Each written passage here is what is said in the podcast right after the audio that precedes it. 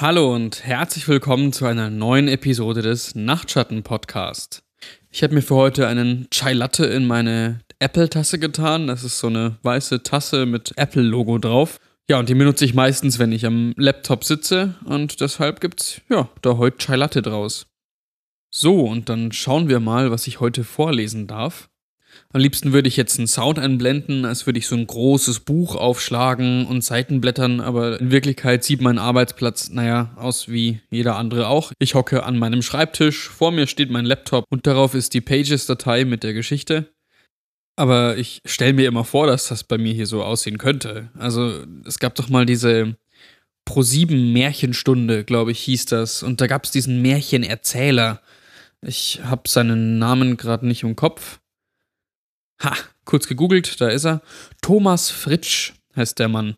Und das sah immer total genial aus vor so einem Kaminfeuer und wie er dann so sein dickes Buch aufschlägt, um Märchen vorzutragen.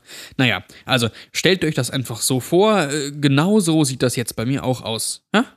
Machen wir das einfach so. Die heutige Geschichte heißt Psychose. Ich weiß nicht genau, warum ich das hier auf Papier schreibe, statt auf meinem Computer. Mir sind einfach ein paar komische Sachen aufgefallen. Ich will nicht sagen, dass ich Computer nicht mehr traue, aber naja, ich denke, ich muss meine Gedanken einfach ordnen. Ich muss die Fakten irgendwo niederschreiben, wo ich weiß, dass das, was ich geschrieben habe, nicht einfach gelöscht werden kann oder verändert. Nicht, dass das passiert wäre. Es ist nur alles so verschwommen. Und in meiner Erinnerung wirken die Ereignisse der letzten Tage so seltsam. Langsam fällt mir hier drin die Decke auf dem Kopf. Vielleicht ist ja das das Problem. Ich musste ja unbedingt die billigste Wohnung nehmen. Und dann auch noch eine im Keller. Ohne Fenster gehen Tag und Nacht hier nahtlos ineinander über. Ich bin seit ein paar Tagen nicht einmal mehr vor die Tür gegangen, weil ich so beschäftigt war mit meinem neuesten Programmierauftrag. Ich wollte es endlich fertig kriegen. Ich weiß, wenn man stundenlang einfach nur da sitzt und auf einen Bildschirm starrt, kann man sich schon mal komisch fühlen. Aber ich glaube ehrlich gesagt, dass es nicht daran liegt. Ich weiß nicht, wann ich zuerst bemerkt habe, dass etwas komisch ist. Ich kann ja nicht einmal den Finger drauflegen. Vielleicht liegt es aber auch daran, dass ich jetzt eine ganze Zeit lang mit niemand geredet habe.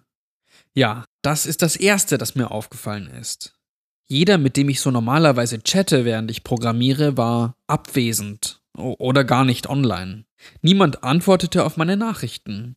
Die letzte Mail, die ich bekommen habe, war von meinem Kumpel. Er schrieb, wir würden weiter reden, wenn er vom Einkaufen zurück war. Na, das war gestern. Ich würde ja einfach jemanden anrufen, aber hier unten hat man kaum Empfang. Genau, ich muss nur jemanden hören. Ich werde nach draußen gehen. Naja, das ist nicht so toll gelaufen. Als das Brennen in den Augen darüber nachlässt, finde ich es schon wieder lächerlich, dass ich überhaupt Angst hatte. Ich hatte in den Spiegel geschaut, bevor ich rausgegangen war, hatte mir den unordentlichen Drei-Tage-Bart aber nicht abrasiert, ich wollte ja nur schnell telefonieren gehen. Allerdings zog ich mir ein anderes Shirt an. Es war Mittag und ich würde bestimmt jemand über den Weg laufen. Das war dann doch nicht der Fall. Ich wünschte, es wäre anders. Als ich rausging, öffnete ich meine Tür vorsichtig. Irgendwie war ich jetzt schon besorgt, aus unerfindlichen Gründen. Ich dachte, es läge daran, dass ich seit zwei Tagen mit niemanden außer mir selbst gesprochen hatte. Ich ließ meinen Blick über die schmuddligen, grauen Kellertüren entlang wandern. An dem einen Ende ist eine schwere Metalltür, hinter der sich der Heizraum des Gebäudes befindet. Die ist natürlich verschlossen. Daneben standen zwei monoton summende Getränkeautomaten. Als ich gerade eingezogen war, hatte ich mir aus einem eine Limo gekauft, aber die war seit zwei Jahren abgelaufen. Ich bin mir sicher, dass niemand überhaupt weiß, dass es hier unten Getränkeautomaten gibt. Oder meine geizige Vermieterin will sie nicht neu auffüllen lassen. Leise zog ich die Tür zu und ging in die entgegengesetzte Richtung, bemüht, keinen Laut zu machen. Keine Ahnung, warum ich das tat. Aber in dem Moment machte es mir Spaß, dem Impuls nachzugeben, das Brummen der Automaten nicht unterbrechen zu wollen. Ich erreichte das Treppenhaus und ging die Stufen zur Eingangstür hinauf. Als ich durch das kleine Glasfenster in der schweren Tür schaute, bekam ich einen ganz schönen Schreck. Es war nicht mal annähernd Mittagszeit. Die Straßen waren dunkel. Ein Stück entfernt an der Kreuzung blinkten die Ampeln. Düstere Wolken, schwarz und lila vom Schein der Stadt, hingen tief am Himmel. Nichts bewegte sich, bis auf die Bäume auf dem Fußweg, die sich im Wind wiegten. Ich bekam eine Gänsehaut, obwohl es gar nicht kalt war. Vielleicht war es der Wind von draußen. Ich hörte ihn leise durch die Metalltür, und ich wusste, dass es dieser einzigartige Nachtwind war, stetig, kalt und lautlos, bis auf die Melodie, mit der er durch die unzähligen Bäume streifte. Ich beschloss, doch nicht rauszugehen. Stattdessen hielt ich mein Handy hoch an das kleine Fenster. Die Balken erschienen auf dem Display. Ich hatte Empfang. Ich weiß noch, wie ich dachte, endlich, Zeit, eine andere Stimme zu hören. Das war so seltsam, solche Angst vor nichts zu haben. Ich drückte die Kurzwahltaste für meine beste Freundin Amy und hielt das Telefon ans Ohr. Es klingelte einmal, dann nichts mehr. Stille. Ich lauschte 20 Sekunden, dann legte ich auf. Ich überprüfte den Empfang, er war immer noch voll. Ich wollte gerade erneut wählen, da klingelte es in meiner Hand. Ich ging ran. Hallo? sagte ich, überrascht, das erste Wort seit Tagen zu hören, auch wenn es von mir selber kam. Ich hatte mich so sehr an das monotone Summen der Automaten gewöhnt, die Geräusche des Gebäudes, meines Computers. Erst bekam ich keine Antwort, doch dann eine Stimme. Hey, sagte eine männliche Stimme, dem Klang nach im College-Alter wie ich. Wer ist da? John, antwortete ich verwirrt. Oh, oh sorry, verwählt. Er legte auf. Langsam ließ ich das Telefon sinken und lehnte mich an die dicke Backsteinwand. Seltsam. Ich sah in meiner Anruferliste nach, aber die Nummer kam mir nicht bekannt vor. Bevor ich weiter darüber nachdenken konnte, fing das Handy laut an zu klingeln und erschreckte mich erneut. Bevor ich ranging, schaute ich auf den Anrufer. Schon wieder eine unbekannte Nummer. Also hob ich das Handy ans Ohr, sagte aber nichts. Ein einzelnes Wort löste mich aus meiner Anspannung. John? Ich erkannte Amys Stimme. Ich atmete erleichtert auf. Oh, hi, äh, du bist es. Wer soll es denn sonst sein? entgegnete sie.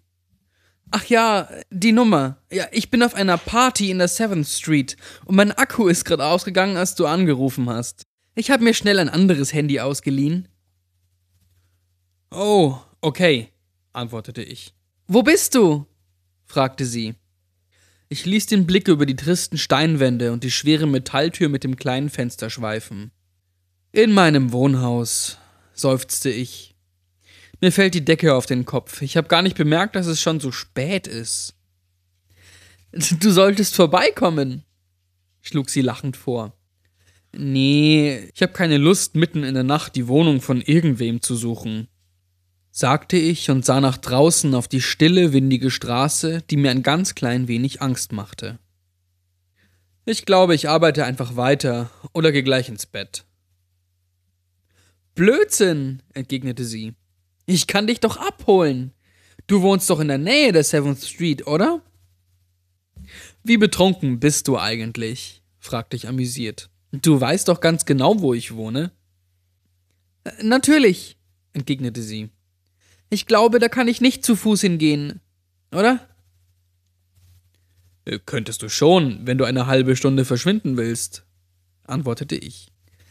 Äh, na gut, sagte sie ich muss jetzt auflegen. Viel Spaß mit deiner Arbeit. Wieder ließ ich das Telefon sinken. Ich schaute auf die Nummer, als der Anruf endete. Schon wieder hatte sich das dröhnende Brummen in meinen Ohren breit gemacht. Die zwei seltsamen Anrufe und die unheimliche Straße draußen hatten meine Einsamkeit in diesem einsamen Treppenhaus noch gesteigert. Vielleicht kommt es davon, dass ich zu viele Gruselfilme gesehen habe, aber plötzlich hatte ich die Idee, dass irgendwas vorm Fenster stehen und mich beobachten könnte. Ein schreckliches Wesen, das am Rande der Einsamkeit lauert und nur darauf wartet, dass sich nichts ahnende Menschen anschleichen, die sich zu weit von den anderen aufhielten. Ich wusste, dass es irrational war, aber niemand sonst war da, also sprang ich die Stufen nach unten, sprintete den Flur entlang zu meiner Wohnung und schloss die Tür so schnell und leise wie möglich. Ich finde es auch lächerlich, mich so vor nichts zu fürchten, und die Angst hat auch gleich nachgelassen. Das Aufschreiben hilft. Es zeigt mir, dass alles in Ordnung ist.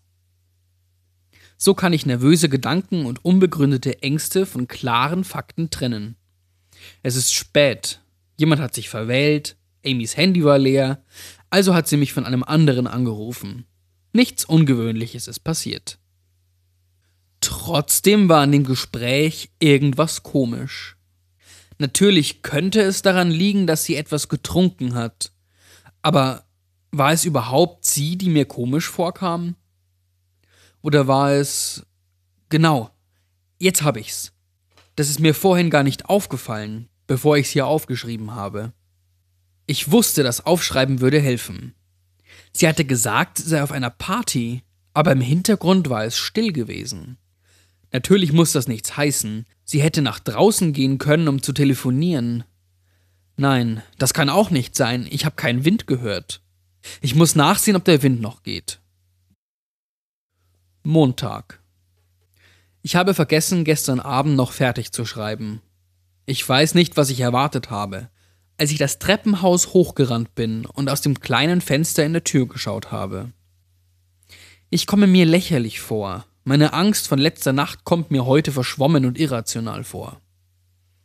Ich kann es kaum erwarten, nach draußen in die Sonne zu kommen. Ich checke kurz meine Mails, dann werde ich mich duschen und rasieren und dann nichts wie raus. Moment, ich glaube, ich habe was gehört.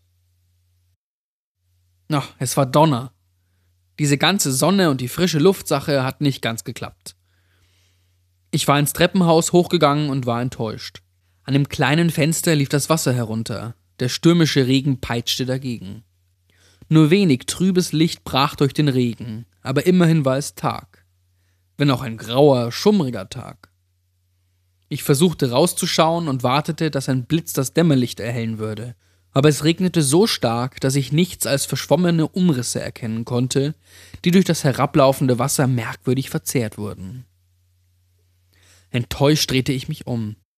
Aber ich wollte nicht schon wieder zurück in mein Apartment. Also beschloss ich, die Treppen weiter hochzugehen. Durch den ersten Stock, den zweiten.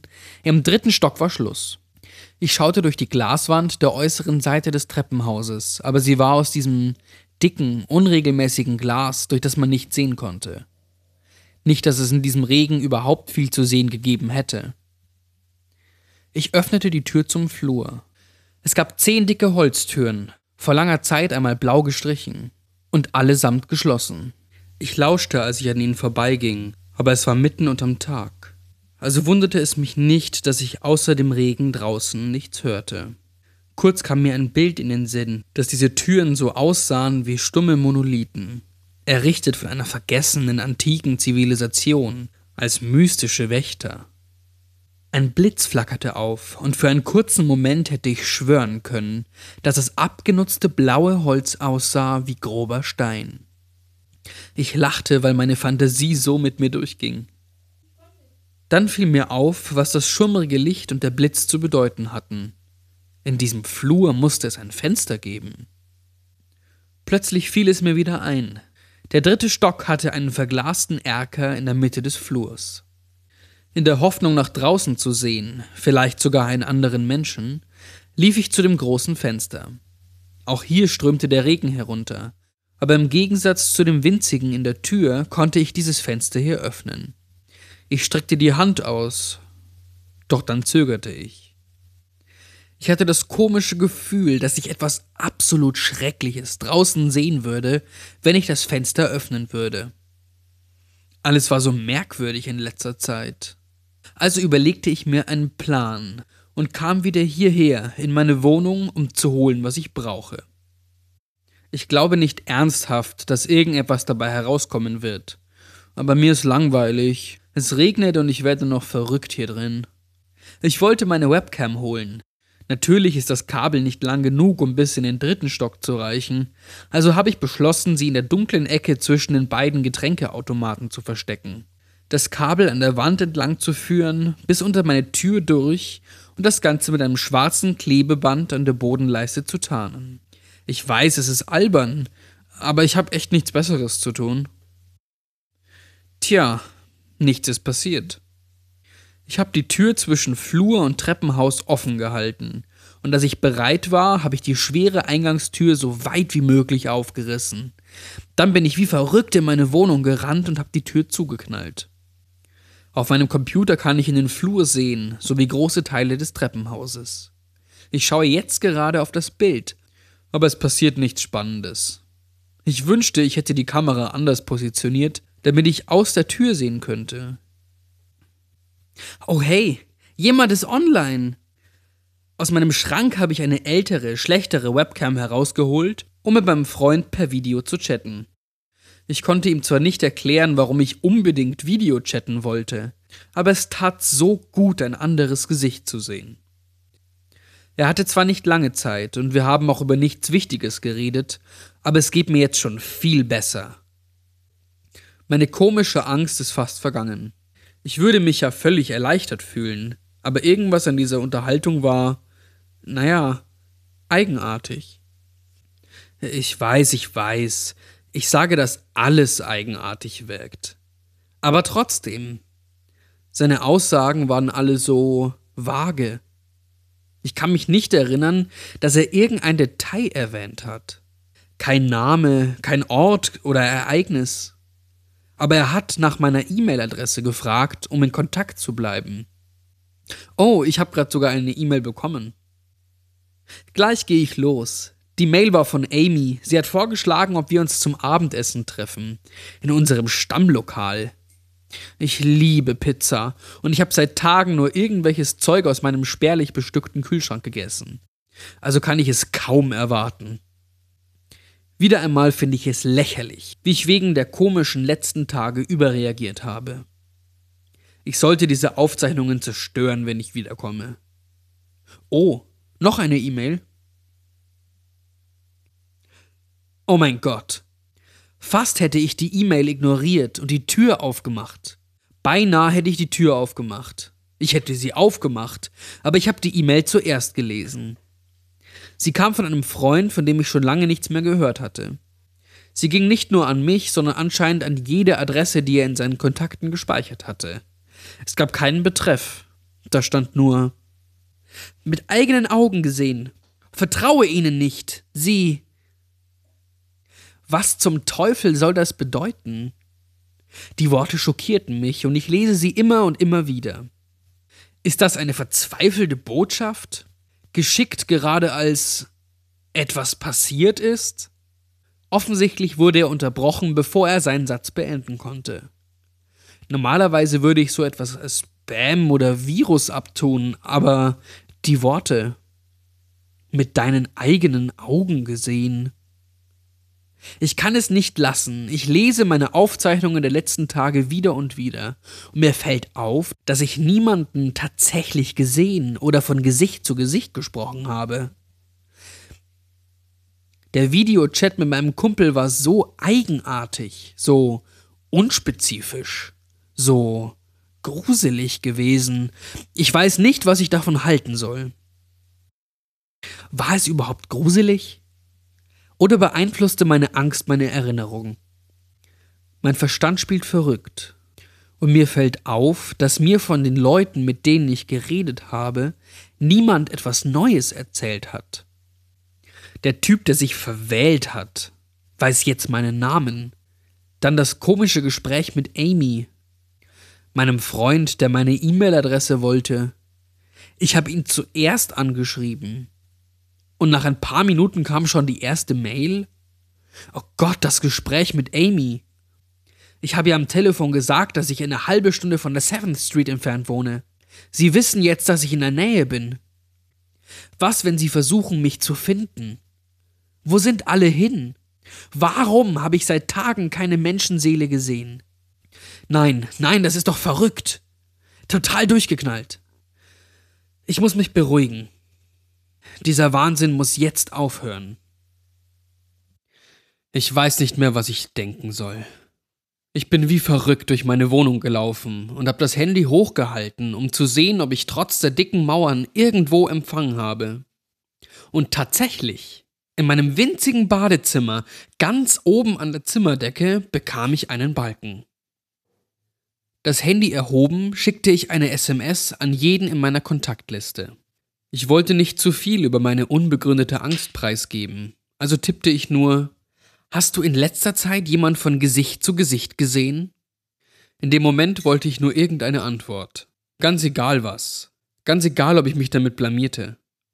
Ein paar Mal versuchte ich jemand anzurufen, aber ich bin zu klein, und sobald ich mein Handy runter ans Ohr nahm, war der Empfang wieder weg. Da fiel mir der Computer wieder ein.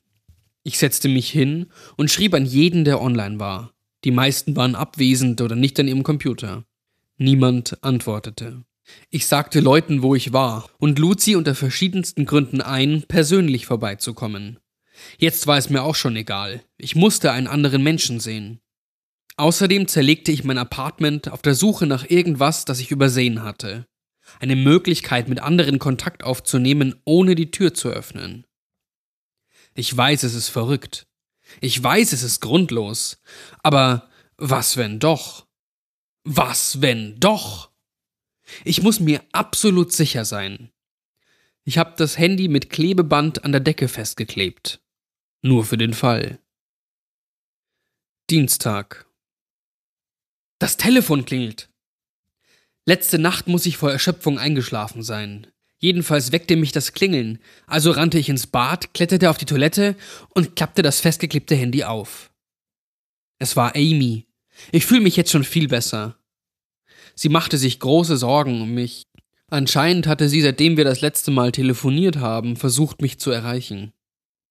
Sie kommt jetzt vorbei, und ja, sie weiß, wo ich wohne, ohne dass ich es ihr gesagt habe. Das ist mir so peinlich. Ich muss diese Aufzeichnungen auf jeden Fall loswerden, bevor es irgendjemand sieht. Ich weiß ja nicht mal, warum ich jetzt noch schreibe. Vielleicht, weil es die einzige Art von Kommunikation ist, die ich seit wer weiß wie lange habe. Mann, ich sehe ganz schön beschissen aus. Ich habe im Bad kurz in den Spiegel geschaut. Meine Augen sind eingesunken, der Bart ungepflegt und ich sehe überhaupt irgendwie ungesund aus. Meine Wohnung ist ein Saustall, aber ich werde jetzt bestimmt nicht aufräumen. Ich glaube, ich brauche das. Dass jemand sieht, was ich die letzten Tage durchgemacht habe. Denn das war nicht normal. Ich bin niemand, der sich Sachen einbilden würde. Ich war einfach nur das Opfer von extremen Zufällen. Wahrscheinlich habe ich andere Menschen einfach ein Dutzend Mal knapp verpasst. Ich bin eben rausgegangen, als es mitten in der Nacht war, oder mittags, wenn alle unterwegs sind. Alles ist in bester Ordnung, ich weiß es. Außerdem habe ich gestern Nacht etwas in meinem Schrank gefunden, das mir unwahrscheinlich geholfen hat. Ein Fernseher. Ich habe ihn eingesteckt und er läuft im Hintergrund, während ich hier schreibe. Das Fernsehen war schon immer eine willkommene Ablenkung für mich, und jetzt erinnert es mich daran, dass es auch noch ein Leben außerhalb dieser tristen Backsteinmauern gibt. Ich bin froh, dass Amy die einzige ist, die auf meine panische Nachricht von gestern reagiert hat. Sie ist seit Jahren meine beste Freundin und auch wenn sie es nicht weiß, der Tag, an dem wir uns getroffen haben, gehört für mich zu den wenig absolut glücklichen Momenten meines Lebens. Ich erinnere mich gerne zurück an diesen warmen Sommertag. Es kommt mir vor, als hätte ich tagelang auf dem Spielplatz gesessen, für den ich schon viel zu alt war, einfach nur um zu quatschen und nichts zu tun. Ich kann mich manchmal dahin zurückversetzen. Es kommt mir fast vor wie eine andere Realität, außerhalb dieser dunklen und tristen Bude. Endlich, es klopft an die Tür. Ich fand es komisch, dass ich sie nicht über die Kamera sehen konnte, die ich zwischen den Getränkeautomaten versteckt hatte. Ich dachte mir, es wäre wohl ein schlechter Winkel. Hätte ich wissen sollen. Nachdem es geklopft hatte, rief ich durch die Tür, dass ich eine Webcam zwischen den beiden Automaten hatte. Es war mir peinlich, dass es mit meiner Paranoia so weit gekommen war. Dann sah ich, wie sie zur Kamera rüberging und sich runterbeugte. Sie lächelte und winkte. Hey, sagte sie fröhlich mit einem schiefen Blick auf die Webcam. Ich weiß, es ist komisch, sagte ich in mein Computermikrofon. Ich hatte ein paar seltsame Tage. Das sehe ich, antwortete sie. Mach die Tür auf, John. Ich zögerte. Wie konnte ich mir sicher sein? Hey, lass mich einen kleinen Spaß machen, sagte ich durchs Mikrofon. Erzähl mir was von uns. Beweise mir, dass du du bist. Sie schaute zweifelnd in die Kamera. Ähm. In Ordnung, sagte sie langsam, nachdenklich. Wir haben uns zufällig auf einem Spielplatz kennengelernt, als wir beide schon viel zu alt waren, um da zu sein. Ich atmete tief durch. Die Realität kehrte zu mir zurück und meine Angst schwand. Gott, habe ich mich lächerlich benommen. Natürlich ist das Amy. Von diesem Tag hatte ich nie jemanden erzählt. Nicht, weil es mir peinlich gewesen wäre, sondern aus Nostalgie. Das war nur in meinen Erinnerungen. Wenn es eine unerklärliche Macht gäbe, die mich reinlegen wollte, wäre es unmöglich, dass sie von diesem Tag wissen konnte. Haha, in Ordnung. Ich werde dir alles erzählen, sagte ich. Ich bin gleich da. Ich rannte in mein kleines Badezimmer und brachte die Haare ein bisschen in Ordnung. Ich sah immer noch schrecklich aus, aber Amy würde es verstehen. Ich kicherte über mein irrationales Benehmen und die Unordnung, die ich gemacht hatte, und ging zur Tür. Ich legte die Hand auf die Klinke und schaute mir das Durcheinander noch einmal an. Lächerlich. Ich sah halb aufgegessenes Essen auf dem Boden, den überquellenden Mülleimer und mein Bett, das ich auf die Seite gekippt hatte, auf der Suche nach wer weiß was. Ich war fast drauf und dran, die Tür aufzumachen. Da sah ich noch etwas. Die alte Webcam, die ich für das gruselige Gespräch mit meinem Kumpel benutzt hatte. Die schwarze Kugel lag da, unachtsam zur Seite geworfen. Und die Linse zeigte genau auf den Schreibtisch mit meinen Aufzeichnungen. Ein unbeschreiblicher Horror ergriff mich, als mir klar wurde, dass wenn irgendwas durch die Kamera sehen könnte, genau gewusst hätte, was ich den ganzen Tag geschrieben habe. Ich habe sie nach einer Sache über uns gefragt, und sie hat die eine Sache ausgewählt, von der ich dachte, dass sie oder es nicht wüssten. Aber haben sie? Sie haben es gewusst. Es könnte mich die ganze Zeit beobachtet haben. Ich machte die Tür nicht auf. Ich schrie, schrie vor unkontrollierbarer Panik. Ich warf die alte Webcam auf den Boden und trat darauf. Die Tür wackelte und jemand rüttelte am Türknauf, doch ich hörte Amys Stimme nicht. War die Kellertür, gemacht um kalte Luft draußen zu halten, vielleicht zu dick? Oder war Amy gar nicht da draußen? Was könnte versuchen, hier reinzukommen, wenn nicht sie? Was zur Hölle ist da draußen? Ich habe sie auf dem Computerbildschirm gesehen. Ich habe sie über das Mikrofon in der Kamera gehört. Aber war das echt? Woher soll ich das wissen? Sie ist weg. Ich schrie, rief nach Hilfe. Dann habe ich alle Gegenstände in meiner Wohnung benutzt, um die Tür zu verbarrikadieren. Freitag. Zumindest denke ich, dass es Freitag ist. Ich habe alle elektronischen Geräte zerstört, habe meinen Computer in Stücke gehauen, man könnte per Netzwerkzugriff alles einsehen. Oder noch schlimmer, verändern. Ich bin Programmierer, ich weiß das. Jede noch so kleine Information, die ich rausgegeben habe, seit es angefangen hat. Mein Name, meine E-Mail, meine Position, nichts davon war von außen gekommen, bevor ich es je preisgegeben habe. Ich gehe immer wieder durch, was ich geschrieben habe, laufe auf und ab, schwanke zwischen schrecklicher Angst und Ungläubigkeit. Manchmal bin ich mir todsicher, dass irgendeine unbekannte Macht darauf aus ist, mich dazu zu bringen, vor die Tür zu gehen. Sogar ganz am Anfang, in dem Telefonat mit Amy, wollte sie, dass ich die Tür aufmache und nach draußen gehe. Ich gehe es immer wieder im Kopf durch. Eine Seite sagt mir, dass alles nur eine große Anhäufung von Wahrscheinlichkeiten ist. Zufällig immer zum falschen Zeitpunkt rausgegangen, zufällig keine Menschen gesehen unverhofft eine Spam-E-Mail genau zum richtigen Zeitpunkt bekommen. Die andere Seite behauptet, dass genau die Zufälle der Grund sind, dass mich, was auch immer da draußen ist, noch nicht in die Finger bekommen hat. Ich denke immer wieder darüber nach. Ich habe das Fenster im dritten Stock nicht aufgemacht. Ich habe die Eingangstür nicht aufgemacht, bis zu dieser blöden Aktion mit der versteckten Kamera. Und danach bin ich sofort in meine Wohnung gerannt und habe die Tür zugeknallt. Und seitdem habe ich sie nicht mehr aufgemacht. Was auch immer da draußen ist, falls da etwas ist, war noch nicht im Gebäude erschienen, bevor ich den Eingang aufgemacht hatte. Vielleicht war es auch woanders und hat sich da alle geschnappt. Und dann hat es gewartet, bis ich den Fehler gemacht habe, Amy anzurufen. Was ja nicht funktioniert hat, bevor es mich angerufen hat, um nach meinem Namen zu fragen. Die Angst überkommt mich jedes Mal, wenn ich versuche, die Teile dieses grausamen Puzzles zusammenzusetzen. Diese E-Mail, kurz und abgehackt, war sie von jemand, der die Wahrheit verbreiten wollte? Ein Freund, der versuchte, mich zu warnen, bevor die mich erwischen. Mit eigenen Augen gesehen, vertraue ihnen nicht. Das war genau mein Verdacht. Es könnte universelle Kontrolle über alle elektronischen Geräte haben und seine hinterhältigen Täuschungsversuche einsetzen, um mich nach draußen zu locken. Aber warum kann es nicht reinkommen? Es hat an die Tür geklopft, also muss es irgendeine körperliche Präsenz haben. Die Tür. Das Bild der Türen im dritten Stock, diese wachenden Monolithen, kommt mir jedes Mal in den Kopf, wenn ich mich mit diesem Gedanken beschäftige. Vielleicht kann dieses Phantom nicht durch Türen kommen. Ich denke an alle Bücher, die ich gelesen und alle Filme, die ich gesehen habe, und versuche mir daraus eine Erklärung zusammenzureimen. Türen hatten schon immer einen hohen Stellenwert in der Vorstellung der Menschen. Immer als Portale oder Wächter über irgendetwas Wichtiges. Oder ist die Tür einfach zu dick?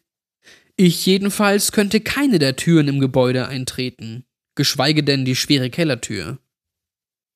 Abgesehen davon die eigentliche Frage. Warum will es mich überhaupt? Wenn es mich einfach nur töten will, könnte es das auf jede erdenkliche Art und Weise tun oder einfach warten, bis ich hier drin verhungere. Was, wenn es mich gar nicht töten will? Was, wenn es noch ein viel schlimmeres Schicksal für mich bereithält? Oh Gott, was kann ich nur tun, um aus diesem Albtraum zu entkommen? Es klopft an der Tür.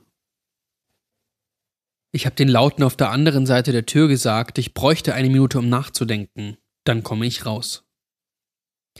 Ich schreibe das hier nur auf, um rauszufinden, was ich tun soll. Immerhin höre ich dieses Mal ihre Stimmen. Doch meine Paranoia, ja, ich sehe ein, dass ich paranoid bin, redet mir ein, dass die Stimmen elektronisch nachgemacht sein könnten. Da draußen könnten genauso gut auch nur Lautsprecher sein, die menschliche Stimmen imitieren. Hat es wirklich drei Tage gedauert, bis sie wieder hier waren? Angeblich ist Amy da draußen, mit zwei Polizisten und einem Psychiater. Vielleicht haben sie drei Tage gebraucht, um sich zu überlegen, was sie mir sagen sollen.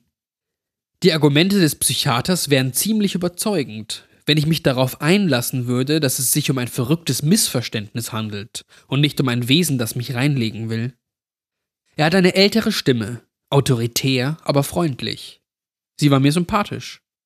Ich will so sehr jemand mit eigenen Augen sehen. Er sagte, ich leide an etwas, das Cyberpsychose heißt und dass ich nur einer bin in einer nationalen Epidemie, ausgelöst durch eine suggestive E-Mail, die irgendwie rausgegangen ist. Ich schwöre es, er hat gesagt, irgendwie rausgegangen. Ich denke, er meint damit, dass sie sich unerklärlicherweise im Land verbreitet hat. Aber ich habe den Verdacht, dass das Wesen da versehentlich etwas preisgegeben hat. Er sagte, ich wäre ein Teil einer Welle von plötzlich auftretendem Verhalten, dass viele Leute dieselben Probleme und dieselben Ängste hätten, obwohl wir nie kommuniziert haben. Das ist eine gute Erklärung für die E-Mail über Augen, die ich bekommen habe. Mein Freund könnte auch einen Zusammenbruch gehabt haben und versucht, alle, die er kennt, vor seiner paranoiden Vorstellung zu warnen. So würde sich das Problem verbreiten, hat der Psychiater behauptet. Ich selbst könnte es auch verbreitet haben, mit meinen SMS und Instant-Nachrichten, die ich an alle geschickt habe. Einer von meinen Freunden könnte gerade jetzt auch einen Zusammenbruch haben. Ausgelöst von einer Nachricht, die sie auf jede beliebige Art interpretieren konnten. Etwa wie eine SMS, in der stand, hast du in letzter Zeit jemanden echt gesehen? Der Psychiater sagt, er will nicht noch einen verlieren. Und dass Leute wie ich sehr intelligent sind. Und das macht uns fertig. Wir sehen Zusammenhänge da, wo gar keine sind. Er sagte, es ist leicht, sich in eine Paranoia zu versteigen in unserer schnelllebigen Welt. Ständig in Bewegung, wo immer mehr Interaktionen simuliert sind. Eins muss ich ihm lassen. Das ist eine gute Erklärung. Tatsächlich erklärt es alles perfekt. Ich hätte jeden Grund, diese albtraumhafte Angst abzuschütteln, da draußen sei eine Gestalt oder Präsenz, die mich einem Schicksal, das schlimmer ist als der Tod, zuführen will. Es wäre blödsinnig, nach dieser guten Erklärung hier drin zu bleiben und zu verhungern, nur wegen einem Wesen, das schon alle anderen geholt haben könnte. Es wäre dumm von mir zu glauben, nach all dem, was ich gehört habe, dass ich einer der letzten Lebenden auf einem leeren Planeten wäre sicher versteckt in meiner Kellerwohnung und so einer Macht entkomme, indem ich einfach nicht die Tür aufmache. Es ist die perfekte Erklärung für all die komischen Dinge, die ich gesehen oder gehört habe. Und ich habe allen Grund, meine Ängste loszulassen und die Tür zu öffnen. Und genau deswegen werde ich es nicht tun. Wie kann ich mir sicher sein? Woher soll ich wissen, was real ist und was Täuschung? All diese Gegenstände mit ihren Antennen und Kabeln, die wer weiß woher kommen. Das ist nicht echt. Ich kann mir nicht sicher sein. Das Kamerabild, gefakte Videos, vorgetäuschte Anrufe, E-Mails. Sogar der Fernseher, der kaputt auf dem Boden liegt. Wie kann ich wissen, ob das echt ist? Das sind alles nur Signale, Frequenzen, Licht. Die Tür, es rammt gegen die Tür. Es versucht reinzukommen. Was für eine irrsinnige mechanische Konstruktion könnte es nutzen, um das Geräusch von Männern, die das schwere Holz bearbeiten, so gut nachzumachen? Immerhin werde ich es letztendlich mit meinen eigenen Augen sehen. Hier drin gibt es nichts mehr, um mich zu täuschen. Ich habe alles zerstört. Es kann ja nicht meine eigenen Augen täuschen. Oder? Mit eigenen Augen gesehen. Vertraue ihnen nicht, sie. Warte. Sollte mir diese verzweifelte Botschaft sagen, nur meinen eigenen Augen zu trauen oder mich auch vor meinen Augen warnen? Oh mein Gott, was ist der Unterschied zwischen einer Kamera und meinen Augen? Beide wandeln Licht in elektronische Impulse um. Es ist dasselbe. Ich darf mich nicht täuschen lassen. Ich muss sicher gehen. Ich muss sicher gehen. Datum unbekannt.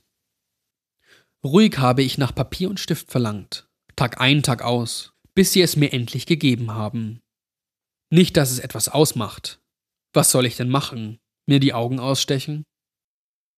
Die Verbände gehören jetzt irgendwie zu mir. Der Schmerz ist weg. Aber ich denke, das ist meine letzte Gelegenheit, leserlich zu schreiben. Denn ohne etwas zu sehen, um mich zu korrigieren, werden meine Hände langsam aber sicher die richtigen Bewegungen vergessen. Diese Hingebung, das Schreiben. Es ist ein Relikt aus einer anderen Zeit. Denn ich bin mir ziemlich sicher, dass jeder sonst auf dieser Welt tot ist. Oder etwas noch viel Schlimmeres. Ich sitze den ganzen Tag da, gegen die gepolsterte Wand gelehnt, das Wesen bringt mir Nahrung und Wasser, verkleidet als nette Schwester oder unfreundlicher Arzt. Ich denke, es weiß, dass sich mein Gehör verbessert hat, jetzt da ich in ständiger Dunkelheit lebe. Es täuscht Unterhaltungen im Flur vor, nur für den Fall, dass ich zufällig hinhöre. Eine der Schwestern erzählt, dass sie bald ein Baby bekommt. Eine der Ärzte hat seine Frau bei einem Autounfall verloren. Nichts davon ist wichtig, denn nichts davon ist real. Nichts davon dringt zu mir durch, nicht so wie sie. Das ist das Schlimmste, damit komme ich so schwer klar. Das Ding kommt zu mir, getarnt als Amy. Die Nachbildung ist perfekt. Sie klingt genau wie Amy, fühlt sich an wie sie. Es erzeugt sogar glaubhafte Tränen, die ich auf ihren lebensechten Wangen spüre. Am Anfang hat sie mir all das gesagt, was ich hören wollte. dass sie mich liebte, mich immer geliebt hat, dass sie nicht versteht, warum ich das getan habe, und dass wir doch immer ein gemeinsames Leben haben könnten, wenn ich nur endlich aufhören würde zu behaupten, dass alles nur vorgetäuscht wäre. Es wollte, nein, es musste so sein, dass ich glaube, dass sie echt ist. Ich wäre fast darauf reingefallen. Wirklich. Ich habe so lange an mir gezweifelt. Aber am Ende war es immer zu perfekt, zu einfach, zu realistisch. Die falsche Amy kam jeden Tag, dann nur noch jede Woche, irgendwann kam sie gar nicht mehr. Aber ich denke nicht, dass es aufgeben wird. Es wartet nur ab. Das ist eins seiner Spielchen. Ich werde für den Rest meines Lebens widerstehen, wenn es sein muss. Ich weiß nicht, was mit dem Rest der Welt passiert ist, aber ich weiß, dass es wichtig wäre, dass ich auf seine Täuschungsversuche reinfalle. Wenn es das braucht, vielleicht, nur vielleicht, dann bin ich ein Hindernis in seinem Plan. Vielleicht ist Amy noch irgendwo da draußen, am Leben gehalten durch meinen Willen, den Täuschungen zu widerstehen. So klammere ich mich an diese Hoffnung, schaukle mich vor und zurück, um mir die Zeit zu vertreiben. Ich werde niemals einknicken. Ich bin ein Held. Der Arzt las den Zettel, auf den der Patient gekritzelt hatte. Es war die wackelige, kaum lesbare Handschrift von jemandem, der nicht sehen konnte. Er wollte fast lächeln, angesichts der standhaften Entschlossenheit dieses Mannes, eine Erinnerung an den menschlichen Überlebenswillen. Doch er wusste, dass der Patient eine schwere, wahnhafte Störung hatte. Denn ein gesunder Verstand wäre schon vor langem auf die Täuschung hereingefallen. So, das war's für heute. Ich hoffe, ihr verliert nicht den Verstand und zerstört eure Handys oder Laptops, denn bald gibt's auch schon die neue Episode des Nachtschatten-Podcasts. Patricia hat mich draufgebracht, dass ich mich eher sehen sollte wie dieser Geschichtenerzähler aus Geschichten aus der Gruft. Kennt ihr das noch? Das lief, glaube ich, so in den 90ern oder Anfang der 2000er. Also, ihr könntet das schon noch kennen. Oder seid ihr alle viel zu jung? Wenn das so ist, na dann ab ins Bett. Schlaft gut.